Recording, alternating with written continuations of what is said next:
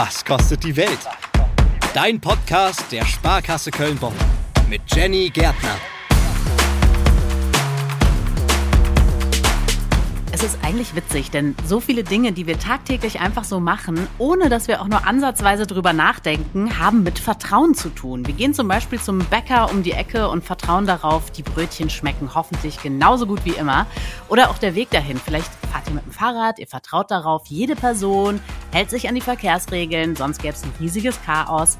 Oder auch letzte Woche hatte ich eine Erkältung, ich habe darauf vertraut, die verschwindet wieder. Tada, ist auch passiert. Ich bin Jenny Gärtner, ich bin Moderatorin Podcasterin und in dieser Folge schauen wir uns an, was ist dieses Vertrauen eigentlich genau und wem oder was schenken wir es? Vertrauen ist mir das Wichtigste. Ohne funktioniert's nicht. Ich glaube, das sagen viele, die in einer romantischen Beziehung sind.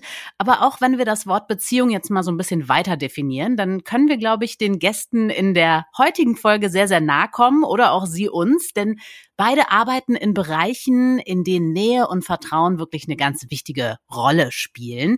Wir gucken uns an, welche Beziehung ein Personenschützer mit dem Menschen hat, der ihn beauftragt und werden auch erfahren, wie man eigentlich als Fluglehrer das am allerbesten seinem Flugschüler verklickert, wenn der Motor gerade ausfällt. Aber alles der Reihe nach. Bevor wir uns ins Flugzeug setzen, fühlen wir uns erstmal wie so eine richtig wichtige Persönlichkeit, die unbedingt beschützt werden muss. Zum Beispiel von Robert Ale. Er ist Bodyguard, er ist Sicherheitsberater und er ist eben auch Personenschützer.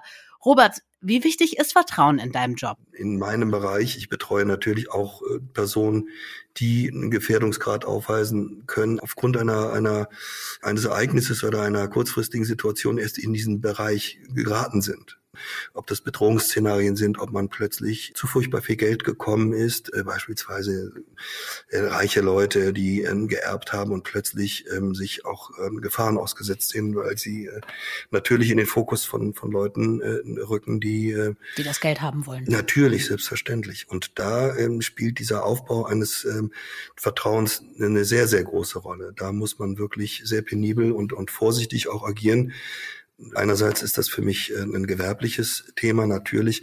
Auf der anderen Seite ist da jemand, der sich mir anvertrauen möchte oder teilweise auch muss.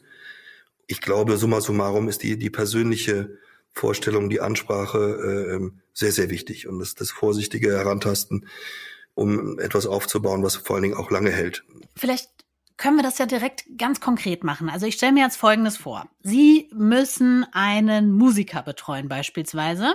Ja. Und haben eben vor, diese Person zu schützen. Man kennt sich noch nicht, aber man will Vertrauen aufbauen. Was machen Sie da als erstes? Also wie macht man das ganz, ganz, dass, dass wir das zu fassen kriegen? Die Frage ist natürlich, wie ist diese Connection zustande gekommen? Der, der Musiker wird üblicherweise keine Ausschreibung machen, wie das jetzt äh, andere Leute tun, die im Bereich Sicherheit einen Bedarf haben. Äh, da werden Veranstaltungen oder auch äh, Bewachungen äh, allgemein ausgeschrieben. Der Musiker wird eher hingehen und seine privaten persönlichen Kanäle nutzen, mhm. vor allen Dingen über seinen Manager oder Betreuer, der äh, natürlich andere Kollegen in der Branche kennt, die gegenseitig sich auch in anderen Bereichen vielleicht äh, ähm, Fachkräfte empfehlen und man sich darüber austauscht. Ja, da hat man wahrscheinlich einen Vertrauensvorschuss dann, ne? Absolut. Da geht's natürlich auch um die Vita. Was hat man so erlebt im Leben? Ist man da ein absoluter Freshman? Oder äh, hat man schon gewisse Erfahrungen, auf die man zurückgreift und die man auch benennen darf? Mhm. Ne? In dem Bereich Musik, äh, während wir jetzt miteinander sprechen, bin ich zum Beispiel in einer solchen äh, Beauftragung. Ich bin gerade in München in einem Einsatz und äh, habe da auch mit einem Künstler zu tun. Ähm, da, da geht es natürlich auch darum, was kann man vorweisen, was hat man in der Vergangenheit schon erlebt. Ähm, gibt es Referenzen, die man auch benennen darf im Bereich ähm, Privatwirtschaft oder auch Politik und so weiter? Gibt es oftmals Leute, die aus datenschutzrechtlichen Gründen oder einfach, weil sie es nicht wollen, nicht benannt werden wollen ja. und ich das dann auch nicht darf als Referenz, gibt es gewisse Personenkreise, die ich nicht benennen darf. Dürfen Sie denn den benennen, wo Sie heute sind? Ja, gerne. Das ist kein Geheimnis. Das ist äh, Elton John, der jetzt äh, heute ähm, quasi in München ankommt, morgen seine sein erstes Konzert hat auf dem auf der restlichen Tour, ja. endet in Köln und äh, ich bin ab jetzt äh, wieder unterwegs mit ihm. Wie wichtig ist das eigentlich, dass man sich auch selber vertraut? Ich könnte mir vorstellen, es gibt bestimmt auch mal Situationen, die sind schwierig. Also zum Beispiel, man betreut jetzt irgendwie einen Musiker, man ist draußen auf der Straße, dann kommt eine Person, nähert sich, man muss abwägen, ist das jetzt in Ordnung, geht es um Autogramm, um ein Foto oder ist es vielleicht gefährlich?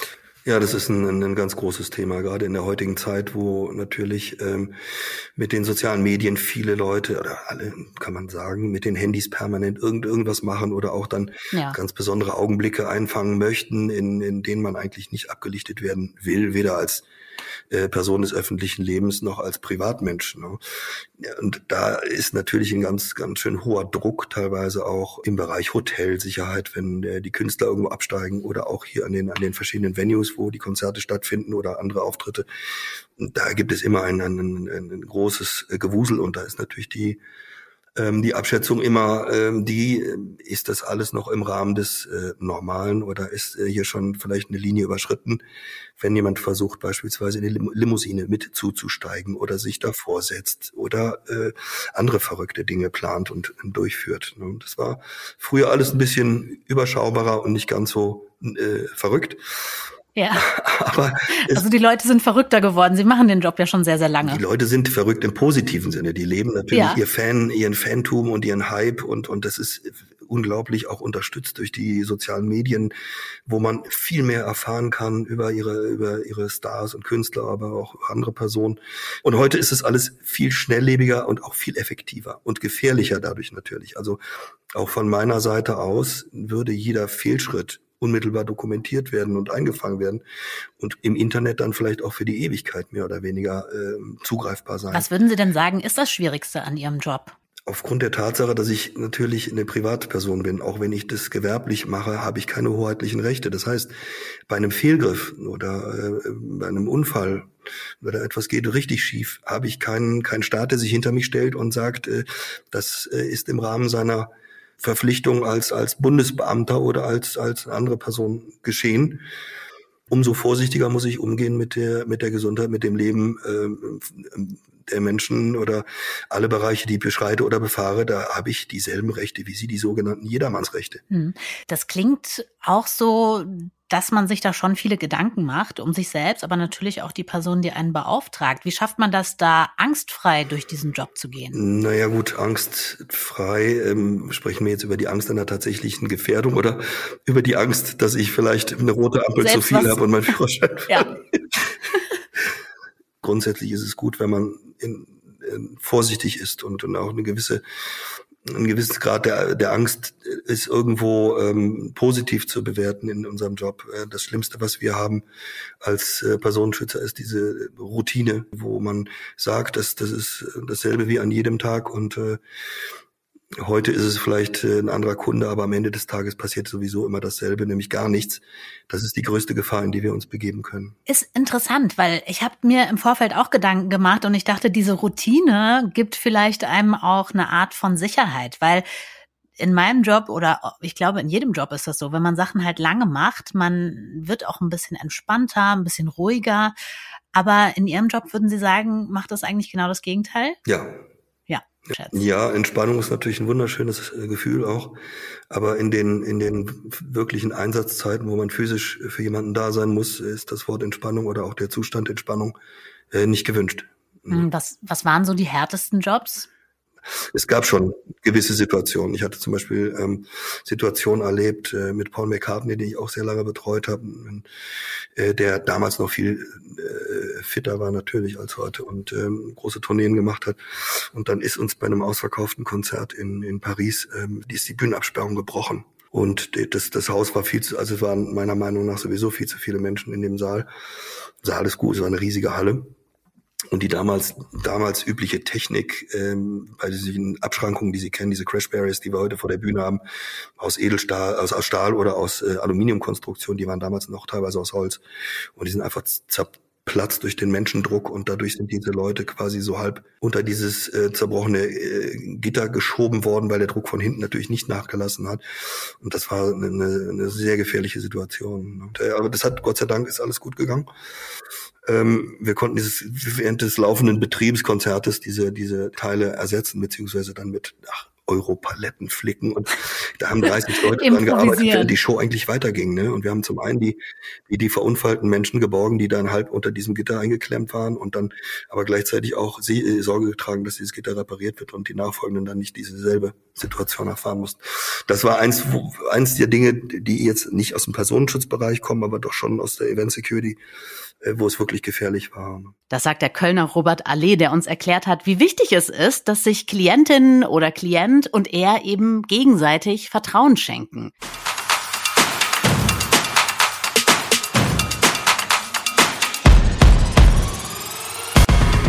So, und jetzt würde ich sagen, heben wir ab und zwar im Gespräch mit Uwe Wendt, der ist Pilot, der ist Fluglehrer in Köln und wir wollen natürlich auch über Vertrauen reden.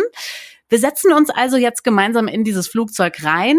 Du machst das sehr, sehr häufig. Im blödsten Fall, wenn es schief geht, dann kannst du nicht wie wir im Auto zum Beispiel rechts ranfahren, auf den Seitenstreifen, da erstmal irgendwie warten, sondern du bist da oben in der Luft. Fällt dir das eigentlich leicht, einem Flugzeug zu vertrauen? Mir persönlich fällt das sehr leicht. Es kommt allerdings auch darauf an, in welchem Flugzeug ich mich bewege. Gestern beispielsweise ein Segelflugzeug mit einem Zweitaktmotor, der generell schon, ich sag mal, technisch eher weniger zuverlässig ist als ein Viertakter oder als ein Jettriebwerk. Grundsätzlich kann man sagen, dass die gesetzlichen Voraussetzungen zum gewerblichen Betrieb von einem Flugzeug natürlich relativ engmaschig gestrickt sind. Die hat man dann in der kleinen Fliegerei auch, aber natürlich nicht ganz so stark. Deswegen ist es immer schwierig zu sagen, grundsätzlich in einem Flugzeug fühle ich mich immer sicher, was die Technik betrifft. Aber was die äh, Technik bei Verkehrsflugzeugen betrifft, fühle ich mich grundsätzlich und immer sicher. Ich habe auch mal so einen kleinen Rundflug gemacht und ich weiß noch genau, ich war da recht klein. Diese Luftlöcher haben mir schon so ein bisschen, also ich hatte dieses mulmige Gefühl im Bauch und dachte so, oh Gott, ist das ja alles normal? Also äh, muss das hier so sein? Ich äh, mhm. musste mich da wirklich zusammenreißen und sagen, okay, das ist hier alles gut, ich vertraue dem Piloten. Wie sehr muss man sich auch als Pilot selbst vertrauen? Also grundsätzlich muss man sich als Pilot selber natürlich blind vertrauen und man muss auch zu bestimmten Zeitpunkten sagen, hey, das ist heute nicht mein Wetter oder das ist irgendwas, lasse ich das mit der Fliegerei heute lieber. Also da kommt es immer auf die Persönlichkeit, auf das Mindset an, wie ist der Pilot denn selber gestrickt. Die Unerfahrenen müssen Erfahrung machen und ich erzähle es meinen Flugschülern eigentlich immer so, du hast ein Glas mit Glück und ein Glas voll Erfahrung. Und weil du jetzt ein Neuling bist, ist dein Glas mit Erfahrung relativ leer.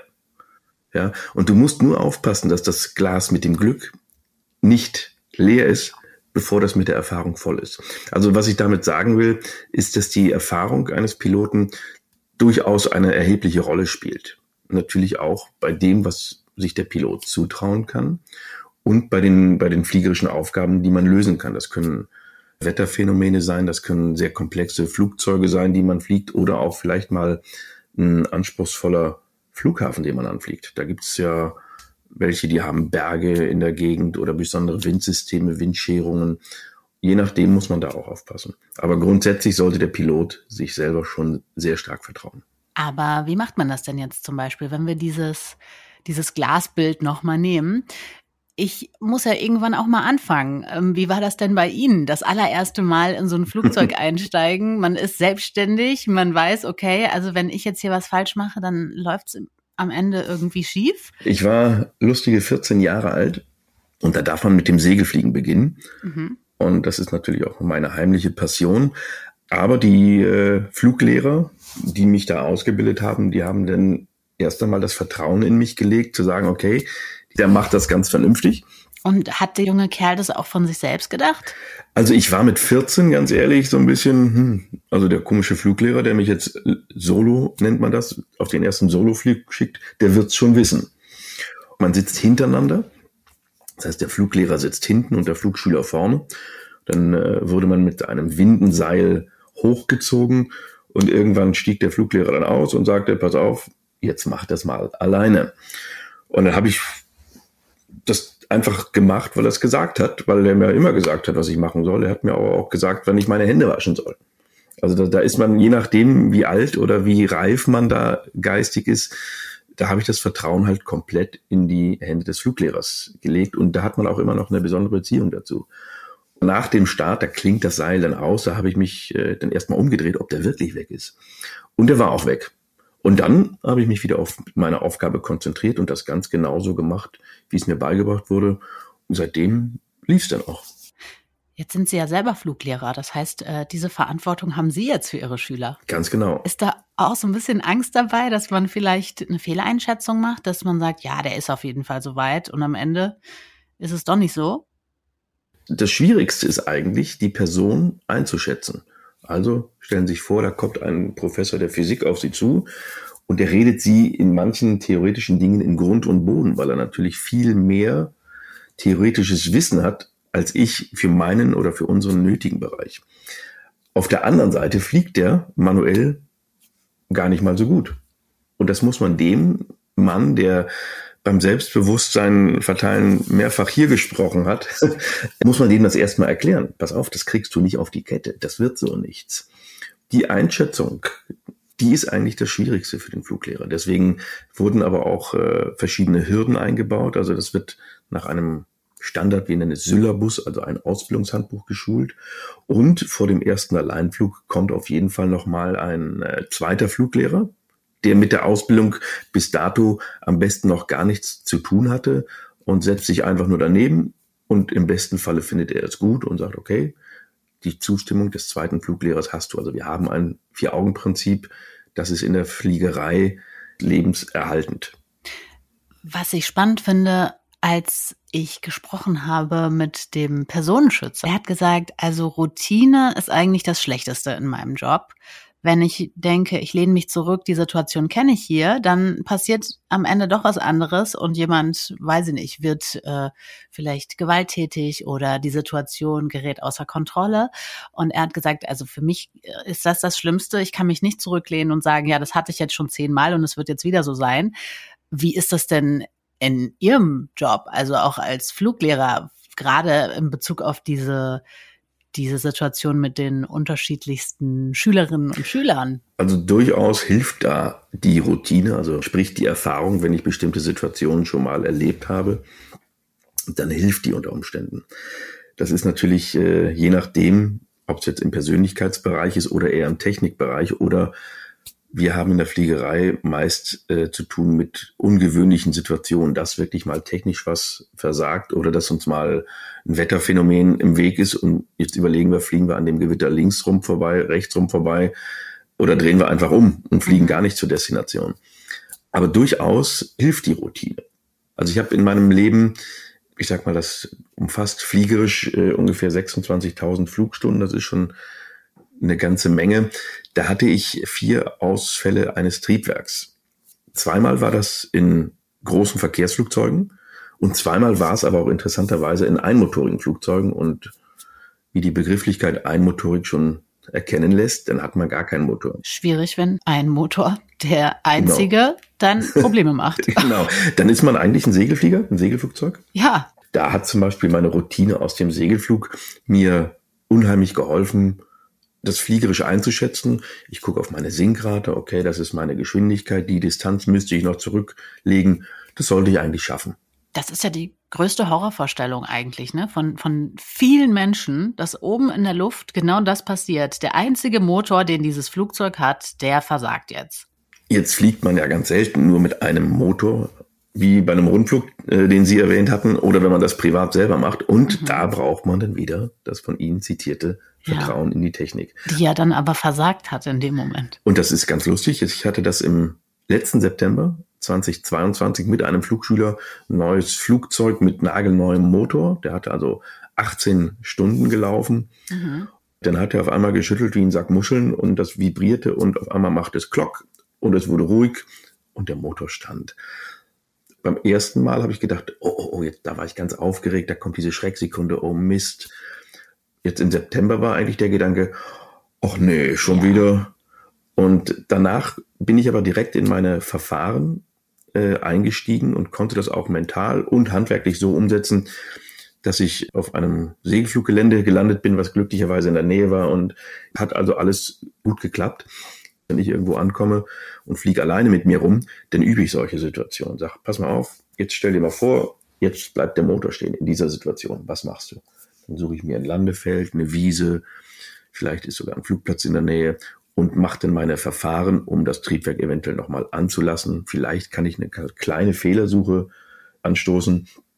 Und wenn das nicht gelingt, dann entschließe ich mich zur Notlandung. Also diese Verfahren, die müssen irgendwie auch äh, in Fleisch und Blut übergehen, ne? Ja, genau. Ja. Also das ist so, es gibt Checklisten, da können wir reingucken und dann lesen wir Liste für Liste oder Zeile für Zeile und wir haben sogenannte Memory Items. Diese Dinge, die müssen wir aus der Erinnerung sofort und ohne nachzudenken nicht nur aufsagen, sondern auch abhandeln können. Bei zeitkritischen Situationen, das kann ein Feuer sein, das kann ein Triebwerksausfall sein oder ähnliches, da haben wir nicht unbedingt die Zeit. Sie haben vorhin ganz nett gesagt, rechts ranfahren oder mal die Checkliste in die Hand zu nehmen, sondern bis man am richtigen Punkt der Checkliste gelangt ist, wird das seine Zeit in Anspruch nehmen. Und deswegen gibt's da Memory Items. Also ich nehme jetzt mal die Situation Feuer. Das war jetzt gerade so, oh Gott, das mhm. wäre ja, äh, also ich würde durchdrehen. Ähm, Sie sind jetzt der, ähm, der Lehrer. Vorne sitzt jemand, der kriegt jetzt aber Panik. Also wie schafft man das, denjenigen zu beruhigen und auch zu sagen, hey, äh, vertrau mir, vertrau der Maschine, es wird ja alles gut gehen, weil, also ich könnte mir vorstellen, ruhig bleiben oder Ruhe bewahren, wird ja oft im Flugzeug gesagt. Ich glaube, das ist leichter gesagt als getan. Ja, klar. Feuer ist in der Tat das größte Problem, was man in der Fliegerei nicht will. Ja. Egal, ob man in einem kleinen Flugzeug oder auch in einem großen Flugzeug sitzt. Also das muss man schon mal ganz klar sagen. Das ist die Mutter aller Notfälle, mhm. die niemand erleben will. Das ist so eine Extremsituation, wo auch äh, professionelle Piloten, also wenn wir als Airliner unterwegs sind, ja einmal durchatmen müssen und einmal überlegen, hey, was haben wir jetzt eigentlich für ein Problem? Aber was machen Sie denn, wenn derjenige, der da vor Ihnen sitzt, wirklich gerade Panik bekommt? Also grundsätzlich, wenn ich jetzt, wenn wir das jetzt mal auf die kleine Flugschule übertragen, dann werde ich keine Zeit haben, diesen Menschen zu beruhigen, weil irgendeiner muss ja diese sogenannten Memory Items und die Verfahren machen. Äh, insofern ist das äh, so ein bisschen, können Sie sich vorstellen, wie im im Zirkus der Typ, der die Teller auf den Stäben da balanciert und der hatte acht Teller und dann, wenn ein Teller runterkullert, dann kullert er halt runter. Da hat man keine Zeit, den, den, den Mitstreiter im Cockpit zu beruhigen. Das sagt der Pilot und Fluglehrer Uwe Wendt. Also es ist sehr, sehr wichtig, sich selber zu vertrauen, der Technik. Übung ist auch nicht schlecht. Und ich finde das ja schon irgendwie spannend, dass wir eigentlich in fast jeder Sekunde irgendwem oder irgendwas unser Vertrauen schenken. Das ist vielen natürlich auch total wichtig, wenn es ums Geld geht, die eigenen Finanzen. Laut einer Studie ist die Sparkasse Köln-Bonn unter den 30 vertrauenswürdigsten Banken gelandet. Also, auch beim Geld ist Vertrauen wichtig, wie fast überall im Leben.